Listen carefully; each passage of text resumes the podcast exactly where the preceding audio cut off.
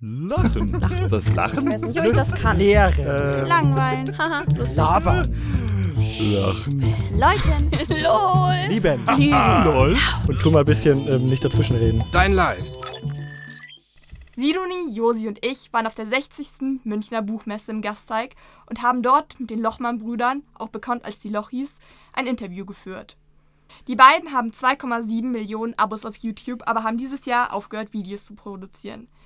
Sie machen nämlich gerade einen Imagewechsel von den Kinderhelden Lochis zu den seriösen Autoren Heiko und Roman Lochmann. Allein bin ich stark, doch unsterblich mit dir. Wann, wenn ich jetzt und wer, wenn ich wir?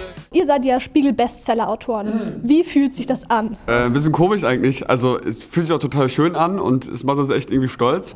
Aber es ist irgendwie komisch zu sagen, ich bin ein Spiegel-Bestseller-Autor. Ja, also hört sich irgendwie- das kannst du jetzt auch, ich kann es mein Leben lang sagen, ich bin jetzt Bestseller-Autor. Ja.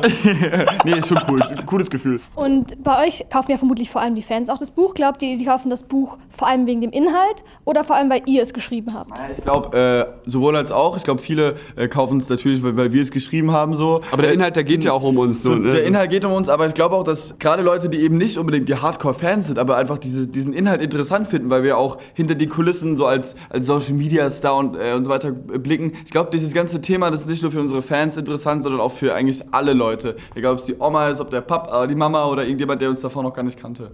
Ja, und ihr seid ja auch sehr umweltengagiert.